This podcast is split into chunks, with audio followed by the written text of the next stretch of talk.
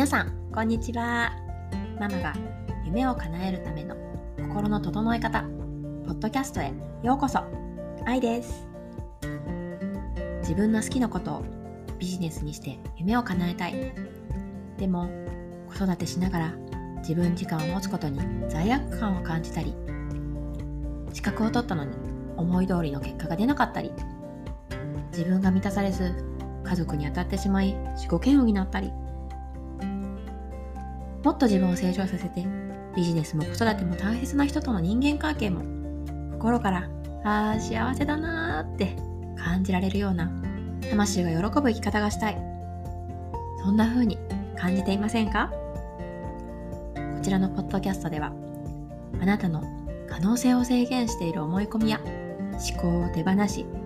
自分のハートとつながりながらありたい未来をクリエイトしていくためのヒントをお届けしていきます。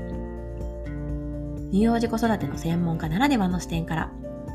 子供の心を育てるママのマインドについてもお伝えしていきますよ。ビジネスをツールに心を整えて自分を成長させ子供たち旦那さん周りの大切な人たちそして誰よりも大事な自分との関係を大切にしながら理想の未来を叶えていきたい。そんなあなたはぜひ、ポッドキャストの購読をしてくださいね。購読をすると、毎回新しいエピソードが自動的にダウンロードされますよ。お料理中や洗濯物を畳みながら、お子さんのお昼寝中や運転中など、リラックスしながらぜひ聞いてくださいね。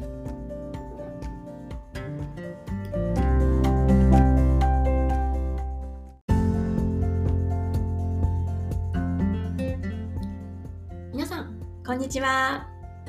今日もこのエピソードを聞いてくださり、ありがとうございます。今回のエピソードでは、ナチュラルフードコンサルタントの川田あさみさんをゲストにお迎えして、幼児食に対する考え方を、えー、お伺いしました。えー、子供が生まれる前までは、対してね、栄養とか考えてなかったっていう人でも、子供が生まれて離乳食離乳食とかっていうのが始まってくるとやっぱりこう何を与えてあげたらいいんだろうとか栄養バランスってどうしたらいいんだろうっていうところで悩まれる方ってねたくさんいると思うんですよね。で今回お話を伺ってすごい共感したのが情報に流されないで我が子を見てあげるっていうところだったんですよね。でそのためにはやっぱりママがきちんと正しい知識を身につけてでお子さんのこう体だったり体調だったり状況っていうところに合わせて対応していってあげることが大切だっていうふうに言われてたんですよね。やっぱり私自身もこの子育てを学んで大切にしていたのが我が子を見るっていうことなんですよね。うん、SNS とかネット上には本当にいろんな情報がありますよね。どれも正解不正解ないんだけども真逆のことが書かれてたりしますよね。そうやって情報に踊らされるんではなくて我が子はどうなのか。そこに目を向けてあげる。それがすごく大切だと思ってるし意識もしていて。やっぱりこの幼児食っていうところでも同じなんだなっていうのを今回思って本当に首がもげるぐらい 共感しました。はい。というわけでえー、あさみさんとのエピソードお楽しみください。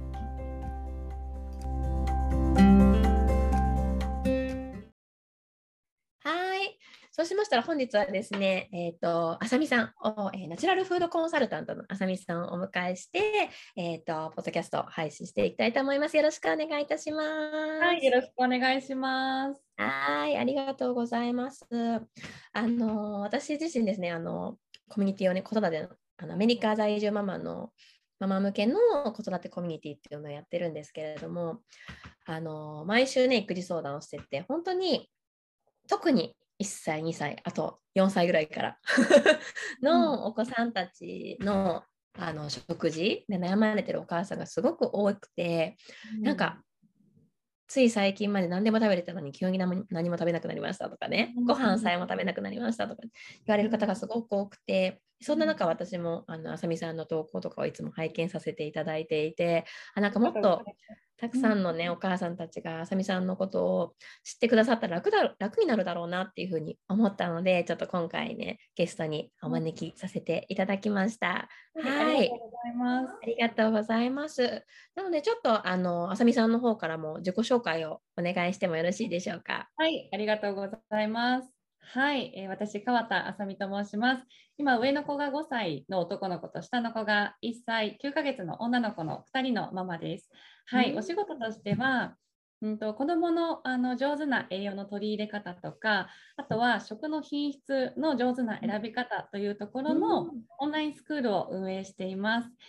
であとは、えっと、離乳食、幼児食のあの料理教室を主催していたりとか、あと、ウェブライターとしてこうレシピの連載とかもやらせていただいています。はい、よろしくお願いします。よろしくお願いします。めちゃくちゃ幅広いですね。なんかこの食っていうところを軸に幅広く活動されてるんですね。そうですね。料理教室はちょっと今お休みをしていて、うん、もう少しコロナが落ち着いたらまたスタートしたいなと思ってます。あそうだった。じゃ対面でされてたんですね、お料理教室は。そうなんですよ。対面でママさんに直接一緒に料理をしながら栄養のことも学びながらっていうところで。はい。あ素敵いいですね。ちょっと今ね、コロナがまた増えてきてますもんね、日本は。ねそうなんですよ。うんうんうん、そうかそうか、ありがとうございます。はい、じゃあそのお食事のことあの子どもたちのね幼児食とか離乳食っていうところを軸にあのされてると思うんですけれども、はい、どうしてなんかこうそこの部分のお仕事に携われられるようになったんですか？はい、えー、もともとはすごくこう栄養士の資格を取得してそこからこう栄養士として仕事をしようと思ったんですけど、まあ、でも私が本当に好きなのって、まあ、料理を作ることとか何かこう大量調理をするとか、そういう栄養士さんのお仕事よりも、栄養学がすごく好きだなっていうところに気づいて、でそこから、まあ、栄養のことはすごく学び続けてはいたんですけど、まあ、でもね、こう結婚してからこうやっぱりこうねご主人のために栄養管理をしたいなっていうところで、またそこから何か栄養関係の何かこうお伝えできるようなお仕事をしたいなっていう気持ちはふつふつあったんですけど、でもなかなかこう自分でねあの自分がどういった仕事に合ってるかっていうのが分からなくて、でまずは自分でねあのやってみようかなっていうところで、まあ、料理教室というところをツールとしてうん、あの私はその料理を教えるっていうよりもそのえ子どもの栄養でこういうことが大切だよっていうことをお伝えしたいなっていう気持ちが強かったので、うん、まあ、料理が好きな方と一緒に2人で料理教室を始めてでそこで、ママさんを集めてこう料理を離乳食とか幼児食のその作り方とかをこうお伝えしながらもその私は特にこう栄養のお話をするようなちょっとミニレッスンを行う場所を作ってもらって、でそこで仕事としてやっていけるようになってきてで今のそのオンラインスクールはうんとまあ、料理教室は続けていてすごく楽しかったんですけど、まあ、コロナ禍でお休みをしてしまったっていうのもあって、まあ、その中でもでこう何か伝えられないかなっていうところがすごくあって。やっぱり料理教室だとこう単発のレッスンになるのでその時のお悩み相談を聞いてもその後どうなったのかなっていうところまでが分からなかったりとか、きっとね、愛さんもご存知というか分かると思うんですけど、やっぱりこう、そのお母さん、ママさん1人に対してお悩みを聞いても、やっぱり次に新たなお悩みが出てくることってあると思うんですけど、そういうところもあのしっかりサポートしたいなっていう気持ちがあって、今オンラインスクールとしてあの始めています。はい。えー、そうですよね。オンラインスクールってなるとこう定期的にこう会って、ね、会ってというか、うん、オンラインで会って悩みを聞きながら進めていくっていうような感じなんですか、うん、はいそうです。何ヶ月かこう期間が決められているんですけど、まあ、でもその中であのなるべくこう悩みがなくなくなるように、うん、うん、ようにはしています。あ素敵。だからそうなんですよね。なんか対面じゃないとって今まで思ってたから、うん、選択肢が狭まったって思うかもしれないけど実はオンラインじゃないとできないことってオンラインの方がママにとって特にやりやすいっていうのってすごいありますよね。ありますね。ね。やっぱりこう対面で会うとなかなかこう手が離せないお子さんといて手が離せない時もあるし、やっぱりこうゆっくり話したいけど話せる環境ってなかなか作れないと思うので、うんうん。なので愛さんのコミュニティもすごくいいなと思っています。うん、うん、そうですよね。子連れでまた出かけるってなると化粧して なんかもう子供を全部着替えさせてとかやらないといけないけど、オンラインだったらねそこまでしなくても気軽に参加できるっていう意味でもすごくいいですよね。そうですね。うん。うん。ちなみに何歳ぐらいのお子さんのお母さんを対象にされてるんですか？もともとは、まあ、幼児食ということで、うん、まあ、1歳 ,1 歳ぐらいから、まあ、5歳ぐらいの、まあ、お子さんを、あのターゲットにはしてるんですけど、でも今あの私のそのオンラインスクールは資格認定もしているので、まあ、あの私がお伝えしたその栄養のこととか食品の選び方っていう知識からこう自分も何かこうアウトプットしていきたいっていう方も、あのサポートしているので、まあ、そういう方は、あの本当に幼児食のお子さんだけではなくて、もうお子さんが20歳の方もいらっしゃる。うん。ところはあるので。うん、だからそういうママさんたちに伝えたいなっていう方もあのたくさんいらっしゃいますね。うん、あなるほどなるほど。確かにいろんなね食の資格とかってあるけどそことまたドッキングできたらさらにね自分の強みになっていきますもんね。うん、わあ素敵。なるほど。うん、ただその栄養っていうふうに考えた時にな何を大切にされてるんですか？私はでも栄養なんか全然考えない。考えない。でも普通ね、うん、きっと多分食事イコールじゃあ栄養管理どうしようっていうところに行くと思うんですけど、うん、でもやっぱりこうお子さんができると多分皆さん鉄分不足だからどうしようとか、うん、で何かそういったなんだろう有名な知識というか、それだけは取らせたいよねでカルシウムとかもそうですけど、そういうのはあると思うんですけどやっぱりこう栄養一つに見ても本当にいろんな栄養があるし、まあ、それ一つ一つ追うのってすごく大変なことだと思うんですけど、でも、あのそのなんだろうあんまりこう例えば鉄分鉄分取らなきゃって言って、うん、何がいいんだろうって思った時に多分皆さんネットで調べたりとか あの、ね、何かしらこう聞けるようなツールを探すと思うんですけど、でもそのやっぱりお子さん一人一人合う合わないもあるので、うん、例えばこうアレルギー食品じゃなくてもなんだろうな例えばヨーグルトでもね、うん、おすすめ、ね、腸内環境にいいって言われて、こう食べる食べさせようって思うかもしれないけどもしかしたらその子にはそのメーカーのヨーグルトが合わないかもしれないし、っていうところで、まあ、一つこう栄養をとってもやっぱりその合う合わないっていうのが出てきてしまうので、なかなか難しいところではあるんですけど、でもその栄養のポイントを知っておくとあなんかこう最近例えばイライラしてるからちょっとお砂糖少なめにしようかなとか、それこそ鉄分ちょっとね、豊富な食品入れようかなとかなんかそういうところがこう見えるようになってくるとすごくこう食事からあのお子さんの体調を整えられるっていうところにつながってくるので、まあ、そこまでこう、ね、私もすごく勉強してきたので、今そういうふうな、ね、ちゃんとバランスが取れてるんですけどでもそこまでその栄養のことって全然知らないよっていうママさんはやっぱりこう、ネット情報だけではなくて何かこうお子さんに食べさせた時にどうなったかっていうところ、うん、をあのしっかり見てもらうと分かってくるかなと思います。うんなるほどなるほど。そうですよね、はい、結局情報あのそれはあの食事とかに限らない。私もその子育てのことをやってると、食事とかにあとそれこそ方法とかに限らずなんですけど、うんうん、全てにおいて結局我が子に合うかどうかっていうことが、うん、それをそれを、親が見る目を養えるかどうかっていうところが結局めちゃくちゃ大事ですよね。そうですね、うん、うん、合う合わないってすごくあるうちの次男もちょっと話が飛んだんですけどなんか小麦が多分ちょっとダメで。でそれにあの傷気づいアメリカに住んでるので全然気づかずパンあげてたんですけどなんかほっぺが赤い。でやっぱやめてみたら止まるんですよね。で、まあ、ちょっとここからねどの小麦でいけるのかとかっていうのをちょっとずつやっていかないといけないって言った時にやっぱり我が子をきちんと観察するっていうのが、うん、すごく大事になってくるんだろうなっていうのは思いますね。うん、本当に2歳ぐらいの頃に牛乳をあげたら、まあ、うん、あのすごくこう便が緩くて下痢のようになってしまって、うん、あやっぱりこうアレルギーじゃなくても合う合わないってあるんだなってすごく思って、うん、なので牛乳もねこうカルシウムがたくさんあるからって言って与えるママさん多いと思うんですけど、もしかしたらマイナスに働いてしまうかもしれないっていうところもあるで、うん、そう上げてどうなるかっていうところまで、しっかりケアしてあげることってすごく大切ですよね。なるほど。ってなるとやっぱり専門家がね隣にあさみさんみたいな専門家が一緒に走ってくれると なんかありがたいなって思いますね。やっぱりその知識プラス見るっていう風になった時に、うんうん、今までそんなこと知らずに自分がね美味しいものだけ食べてきてきてると特にでも我が子にはちゃんとしたいけども方法がわからないし栄養もわからないってなった時にやっぱり上げてみてどうなのかっていうところまでフォローしてくださる方がいるとすごい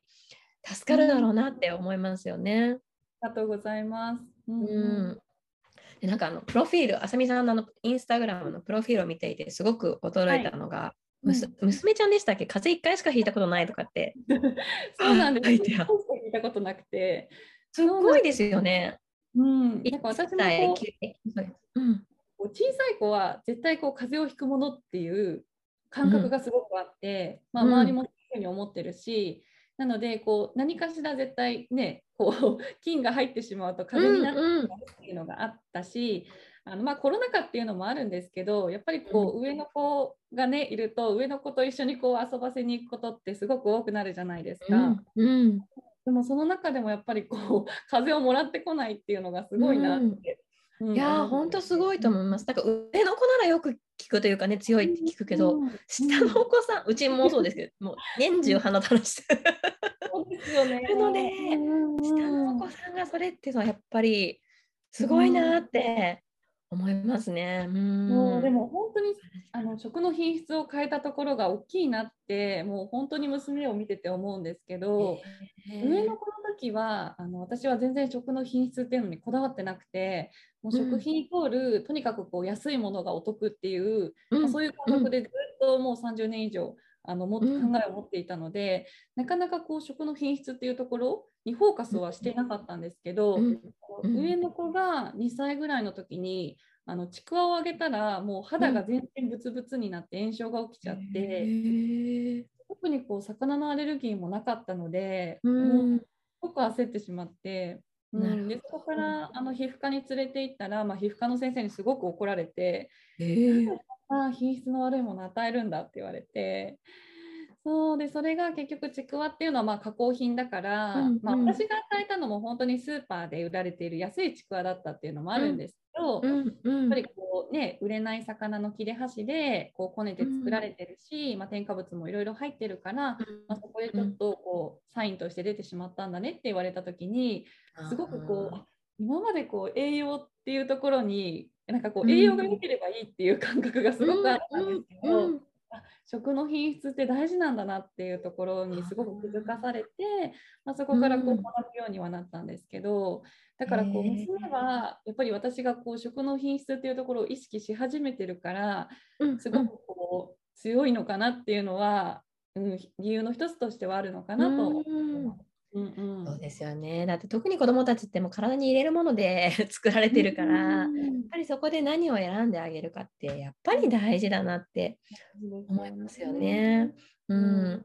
うん、なんかとは言いながらもやっぱりめちゃくちゃお金かかるじゃないですか高品質のものだけを選ぶって。そうそうそう。だから私もすごく悩ん悩んだ時期が多く、あの、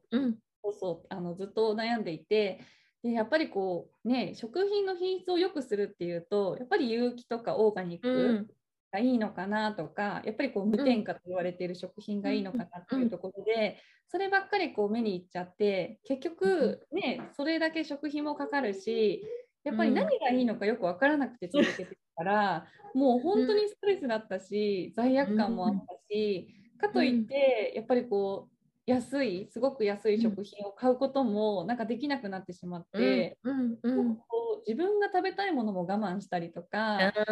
もう本当に食事もすごくこうなんだろうもうなんか楽しく食べれなくなったって時期が結構あったんですよね。うんうん。うんうん、やっ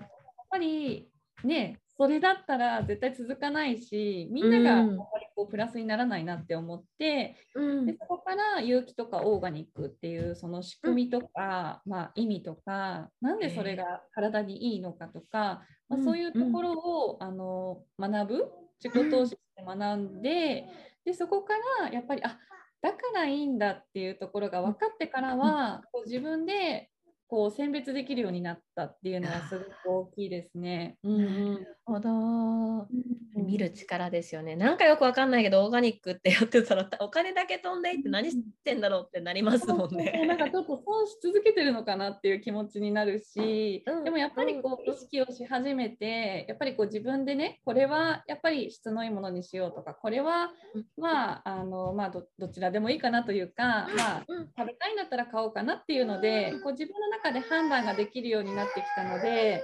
それはすごくねあのメリットにはなったんですけどやっぱりこう何かを自分のこう腑に落ちるまで知らないことをこうやり続けるって、まあ、食以外もそうだと思うんですけど、うん、うん、それはやっぱり辛いしそうですよね、ね、うん、なんか確かになんかさっきあさみさんがおっしゃってたように、なんか全てが悪に見えるっていう風になってくるのも結構多いですよね。もう外で外食もさせられないとか。本当にね。日本なんて特にね、コンビニ行ったら何も食べさせられるものないじゃないですか、それ考え始めたら。ね。うんうん、やっぱり、うん、海外とかやり添加物とかもね、多かったりするんでしょうし、うん、うん、って考えたらやっぱりもうね、そればっかりに縛られても、うん、ノイローゼじゃないですけれども、ね、何も食べれなくなっちゃいますし、やっぱり自分でこうやって選べるってすごく大事なんですね。うん、ね、うんうん、ちなみにそうやってなんかこう、ああさみさんのお話を聞いてあなんかちょっと、全部は無理だけども何か一つでもこう我が子のためにオーガニックとか、いいものいい品質のものを買いたいなって思われる方に対して、うん、一番最初の入り口としてというか入門編で何がおすすめですか？うんとねその選び方からすると本当にもう、うん、なんだろうもう本当にいろんな商品があるのでなかなかこう区別がつかないと思うんですけど、一番最初の一歩としてはその自分がいつもこう手に取る例えば調味料を見た時に何が他のその同じ例えば醤油だったら何のどの原材料が違うんだろうっていうのを見てもらって例えばその自分がいつも手に取ってる、うん、商品よりも高い商品があった時にじゃあその高い商品とどう違うんだろうっていう原材料名裏に書いてある原材料名を見た時にあこんなにも違うんだって思ったらじゃあもうちょっと値段がやっぱり食品って値段に比例するのでもうちょっと値段が、まあ、高くはなるけどシンプルなものにしてみようかなっていうふうに考えたりとかでも例えばそれが自分の中で、まあ、そこまでだなって思うんだったら別にそちらでもいいと思うし、まあ、それは皆さんの価値観で決めていただけばいいと思うんですけど、そういうふうにこう選ぶようにしていったりとかあとはこう例えばオーガニックちょっと意識してみたいなって思ったら、うん、皮付きで食べられる野菜は、うん、あのオーガニックにしてみようかなとか。なるほど。そういうふうに丸々のものですね。そうそうそうそうそう。うん。そっかそっか皮付きで食べられるもの。うん。なんだろう。リンゴとかですか？リンゴ、リンゴ皮付き食べるのアメリカ人だけかもしれない。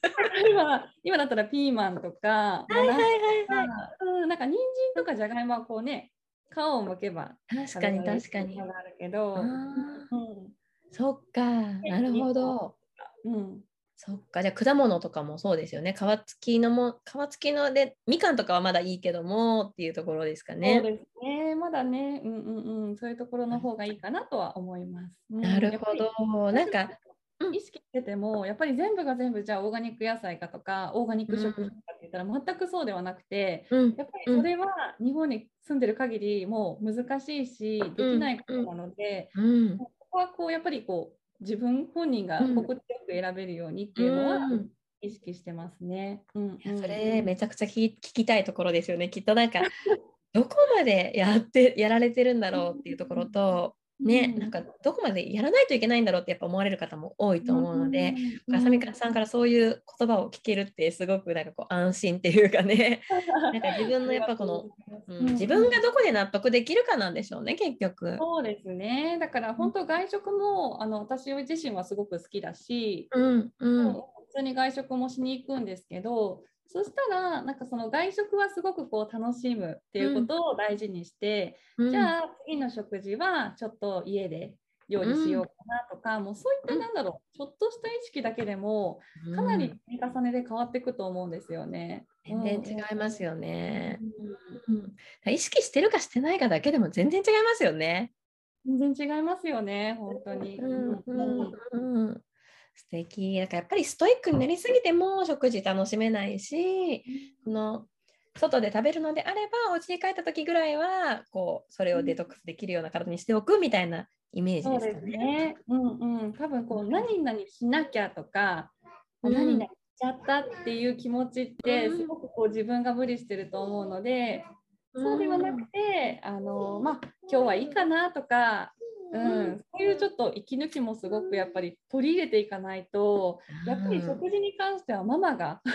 1日3食やることなので、そこはもう本当にまあママ中心とはあのまではいかなくていいと思う。やっぱ子供がね好きなものを食べさせるってもちろん大事ですけど、でもやっぱりママが一番こう心地よくないと全てに影響が出てしまうので、うん、ママが一番心地よく、うん、今日はこれが食べたいからこれにしようとか。うん。うん。うん。そうですよね。なんかやっぱり我が子のために作ったのに、それを一口も食べずに床に投げられた時もイラッとする やっとしますよね。うん、やっぱりもう自分が好きなものまず作って食べてもうそれの端切れぐらいでもいいから、食べてくれたらいいかっていうぐらいの方が気持ちは楽ですよね。うん、そう結構その苦手な食材に関して言うと、結構ママさんって本当にこう、あのもうハンバーグにして見えないように食べさせるとか、もうかなり刻んで入れてますとか、うん、あのそういったママさん多いし私も1人目の時そうだったんですけど、うん、やっぱりそこまでして食べないことも絶対あるじゃないですか。うんだからここはやっぱりママの調理時間も長くなってるからこそ、ここはちょっとバランスを取らなきゃいけないなっていうところは私はあってなので、本当にこう苦手な食例えばブロッコリーが苦手だったら、ブロッコリーはもう茹でて塩茹でしてもうポンって添えるだけっていう風にしていて、うん、そうするともう楽だし、あとは子供もまだあの3歳以降はあの好き嫌いっていうのが定着してないのでもう見せるっていうことでも経験は積んでるのであのそういった意味でちょっと添えるっていう風にしているし、まあ、そういう提案もママさんにしてるんですけど。あ素敵ですね、確かになんか普段食べなくてもなんか食べなくてもいいから置いといたらある日突然食べたりする時ってありますよね。ありますあります。うん。やっぱりなんか親が美味しそうに食べてる姿を見せてるだけでもきっとねね、うんうん、食べろっていう顔で見てるんじゃなくて もうなんか関係なく美味しいね美味しいねって食べてて残しても何も言わないぐらいの方がきっといい教育なんでしょうね食堂意味では。ね、もう本当にこう、うん、子供のためにやってることがそのママの負担になることが一番良くないというか、うん。うん、それがこうね態度に出てしまったり表情に出てしまうっていうのが、やっぱり子供もすごく敏感に分かることになってしまうから、だからやっぱりこうママのまあママが自分が心地よくずっといられるようには保ってほしいなとは思いますね。うん。うん。うん、わあめちゃくちゃ共感します。私も1人目の時すごい頑張った時期があって特になんかあんまり食べなかったので。なんかその食べないのが私のせいなんじゃないかって思ってたんですよね。だからそう。なんかこの子が食べないの私の調理法が悪いのかなとかって思って、なんかいろんな種類を作って全部やるけどしかもなんかよくわかんないけど全然食べるって証拠ないのになぜか1週間分とか作って1食目から食べないみたいなものだったりする。いや辛いですよね辛いんですよね。だからやっぱり頑張りすぎない知識を持った上で頑張りすぎないっていうところになってくるんですかね。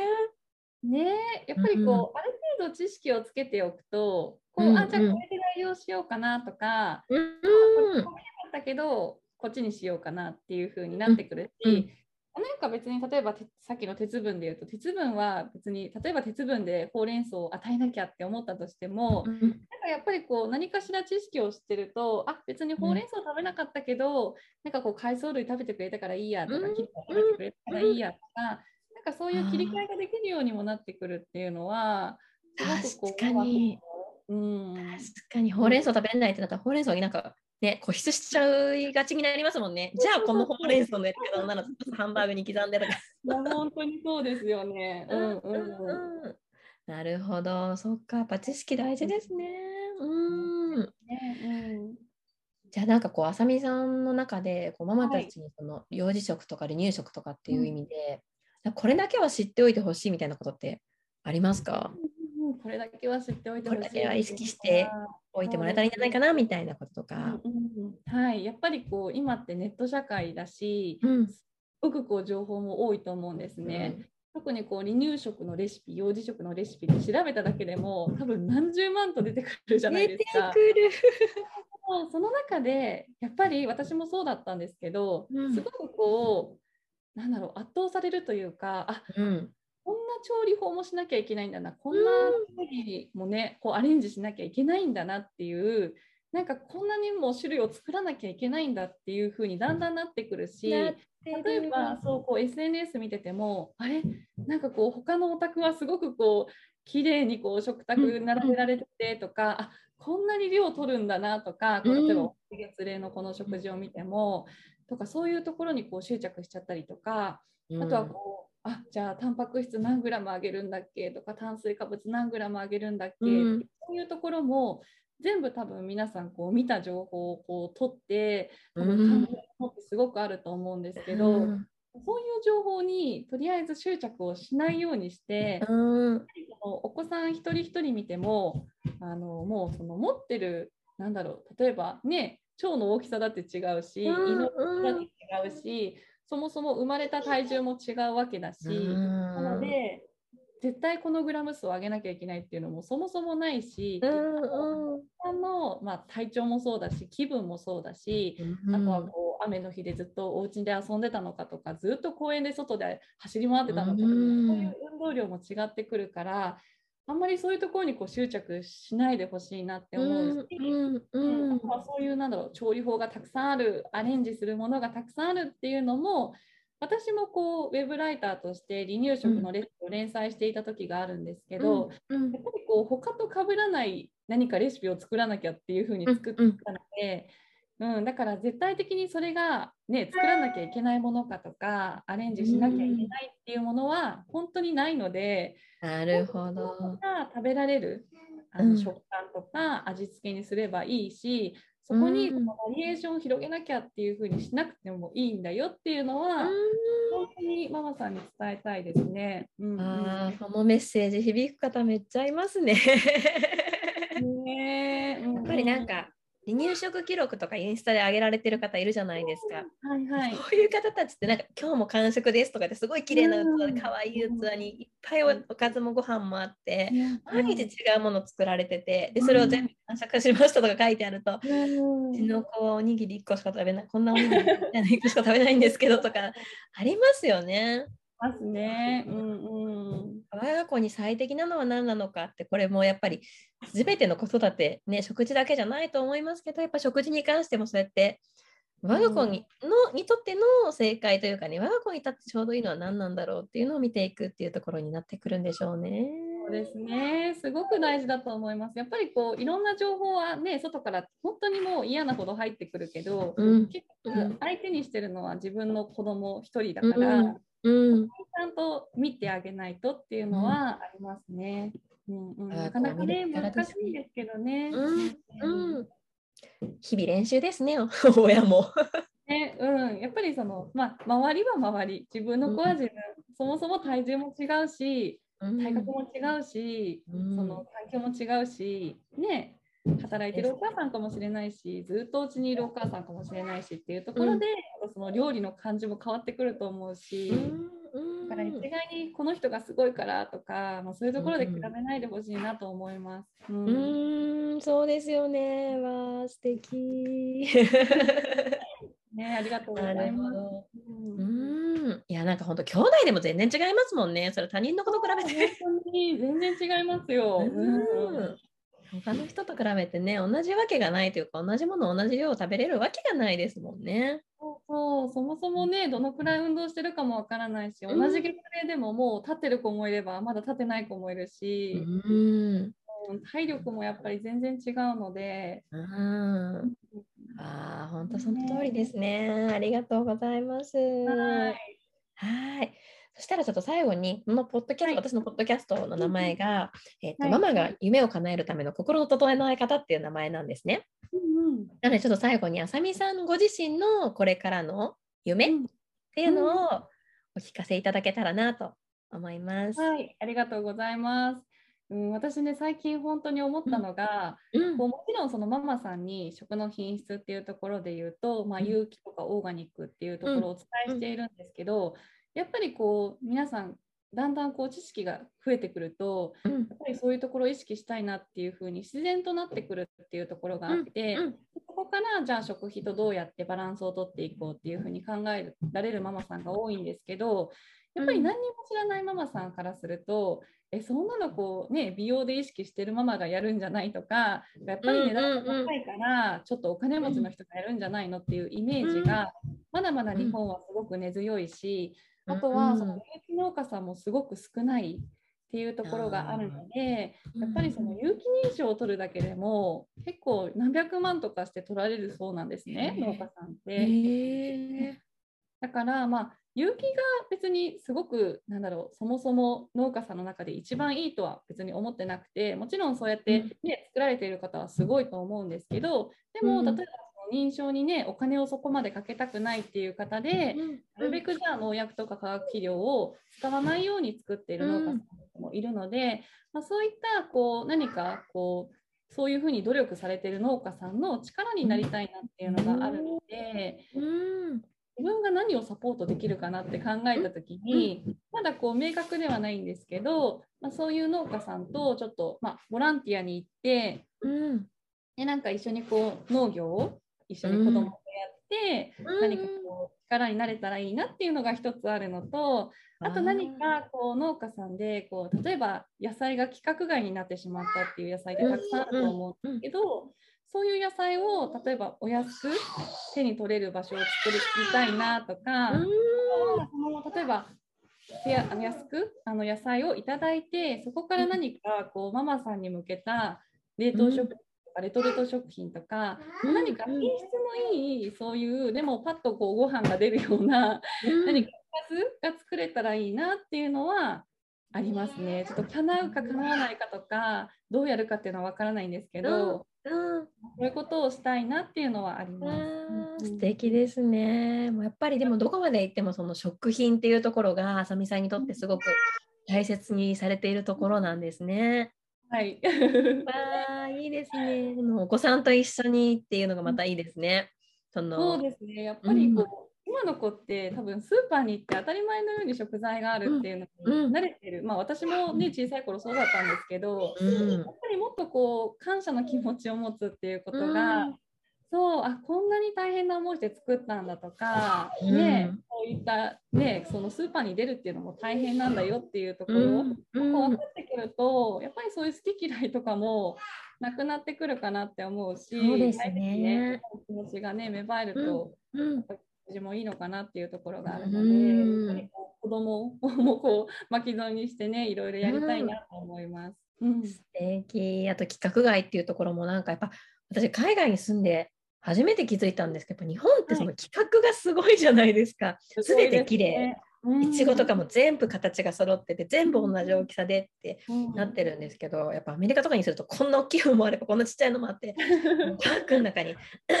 一つのパックの中にいろんなものが入ってたりするんですけどそう考えた時にやっぱりこれが自然な姿で日本ってのはよっぽどそうじゃないやつって破棄されてるのか何なのか市場に出回らないようになってるんだろうなって思った時に、やっぱりさっきねおっしゃってた通りそのもしかしたら破棄されているものをこう助けあの救い出してあげてそれをまた新たな形にしてあげるってすごくで農家さんにとってもいいし、ママさんにとってもそうやってレシピに変えていただいてってなると、めちゃくちゃいいですね。ね、かなうといいなと思ってます。わあ、素敵ありがとうございます。すごくなんかこう、ね、あの勉強になるところから共感できるところまですごく幅広くお話を聞かせていただいてありがとうございました。悩まれてる方もね、本当に多いなっていうのを感じていて、なんか例えば育児相談で10個、10個育児相談いただいたとしたら、大体5個ぐらいは、うん、ですよね。うん、そうですよね。一日三食ですもんね。そうでやっぱりねあの結構子供たちってある時突然食べなくなってまた食べたりするじゃないですか。でもそのある時食べなくなった時にこれが一生続くんじゃないかって思ってすごく不安になったりするんですよね。でもなんかやっぱりそこでそんなことないしその子供を見る目今子供はどういう状況だからそれなんか起こってるんだろうっていうのを見る目を養っていくときっと、ね、あのもっと楽に子育てできるんじゃないかなって今あさみさんのお話を聞いて 思いました。うん、ありがとうございます。こう愛さんがね持たれてるそのコミュニティも、まあ、私もオンラインサロンとしてやっているところも、うんこうママさんってやっぱりこう、まあ、特に初めての育児になると、もう自分で何かしら決断しないといけないとか、自分でこう悩みもあまりこう打ち明けずに何かしら解決しなきゃいけないっていう、うん、何かこう責任感みたいなものがすごく強くあると思うんですけど、うん、でもやっぱりこうなんだろう同じね価値観のママに相談するとかやっぱり頼れる方に相談するっていうのは、あの当たり前にあってほしいし、やっぱりそういうところで本当にすぐね解決できたりとか自分の心がこう現れるというか、うん、心地よくなるっていうのはもう本当にそういう場所に行くって、うん、なんかこうやっぱり勇気がいることだとは思うんですけど、うん、でもやっぱりそこにこう入った時にすごくこうね、心地よくいられるっていうのはやっぱりそれねそういうメリットがあるなっていうのは思いますね。ですよね。だから自分のどういう場所に身を置いてあげるかってすごく大事ですよね。うん、ねそうだからこうママだからねこう一人で頑張んなきゃっていうふうに多分思われる方本当に多いと思うんですけど、うん、でもやっぱりこう入ってみると自分と違う感覚でこう答えが返ってきたりとか、うん、やっぱり新たな選択肢がたくさん増えるっていうところは、ね、オンラインサロンとかコミュニティのメリットかなっていうふうに思います。うんうん、本当そうだと思います。だからこそなんかね今回あのあさみさんのお話を聞いて特にそういう品質を選ぶとか有機オーガニックとかっていうところがまたそもそもその幼児食とか離乳食っていうところをもっと深く学びたいって思われる方いると思うんですけどもそういう方にこうどうやってこうあさみさんにコンタクトしていったらいいのかとかどういう何どういうことができるのかっていうのもしよかったら教えていただけますか？あありがとうございます、えー、私はインスタグラムが一番皆さんとつながりやすいのかなって思うので、うんうん、インスタグラムのアカウントが、えー、あさみアンダーバー川田であの検索すると出てくると思うので、うん、そちらからつながっていただきたいと思います。で多分こう、食の品質とか子どもの栄養っていうところって、なかなかこう私もこうマニアックに学んでるからこそなんかこういろいろ伝えられることがあるんですけどやっぱり皆さんその前にお子さんの食の悩みってあると思うので、うん、あのそういった悩みがある方はあの私のインスタグラムのメッセージをあの活用していただいてあの全然お悩みお伺いするのでご連絡いただければと思います。うんうん、ありがとうございます。めちゃめちゃ心強いですね。うんうん、だから私のポッドキャストのそのコメント欄っていうんですか、コメント欄っていうかところにも、あのあさみさんのインスタグラムのアカウントを貼らせていただくので、もし興味ある方から読んでいただければなと思います。ありがとうございます。はい、こちらこそね、すごく勉強になるお話をたくさん聞かせていただいてありがとうございました。ありがとうございました。はい、またあのご興味ある方はね、ぜひあさみさんのインスタグラムを見ていただいて、すごくね、あの見やすくて、あの あの投稿自体がすごくお勉強になる内容なので、ぜひたくさんの方に見ていただければなと思います。はい、はい、今日はありがとうございました。はい、ありがとうございました。りがとうございます。ありがとうございます。